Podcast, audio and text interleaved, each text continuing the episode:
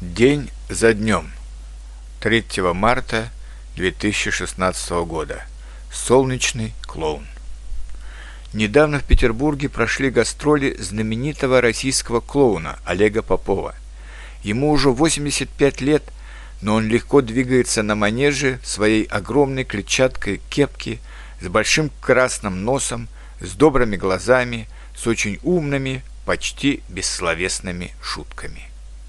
Олега Попова называют «солнечным клоуном», не только потому, что он в одном из своих трюков ловит солнечный зайчик в свою сумку, но прежде всего потому, что его выступление как луч солнца, который дарит людям тепло и свет.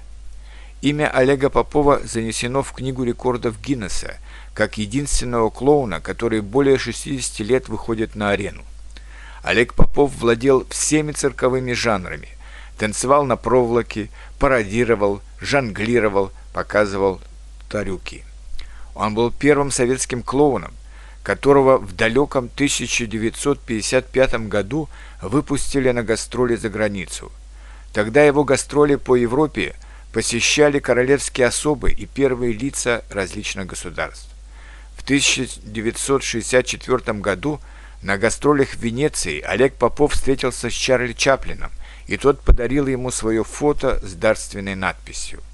Я помню, как видел Олега Попова на манеже цирка на Фонтанке в 1982 году, как нам обоим было интересно, мне и моему маленькому сыну. Клоунада – трудный жанр. Знаменитый французский мим Марсель Марсо говорил, что задача клоуна – сказать все, не вымолвив ни слова. Олег Попов обладал этим даром в полную силу. Конечно, жаль, что в 80-е годы у него был длительный конфликт с другим нашим великим клоуном и киноартистом Юрием Никулиным. У Никулина был совсем другой типаж.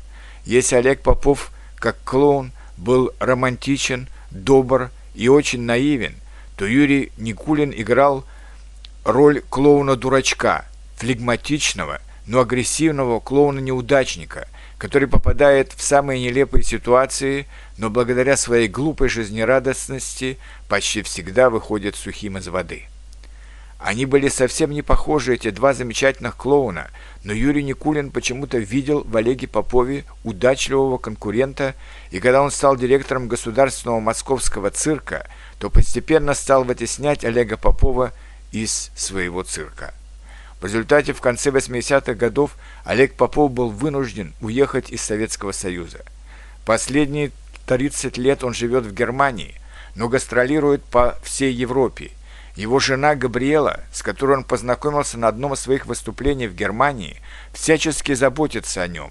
Более того, она бросила свою аптеку, в которой работала до Попова, и стала его ассистентом на арене. Немецкий канцлер Гельмут Коль который был в восторге от выступления Олега Попова, предлагал ему немецкое гражданство, но он предпочел остаться гражданином России. Подводя итоги своей жизни, Олег Попов сказал, «Не зря говорят, когда смеется клоун, с ним смеется весь мир. Главное, чтобы человек оставлял после себя чистые следы, и у него была любимая профессия.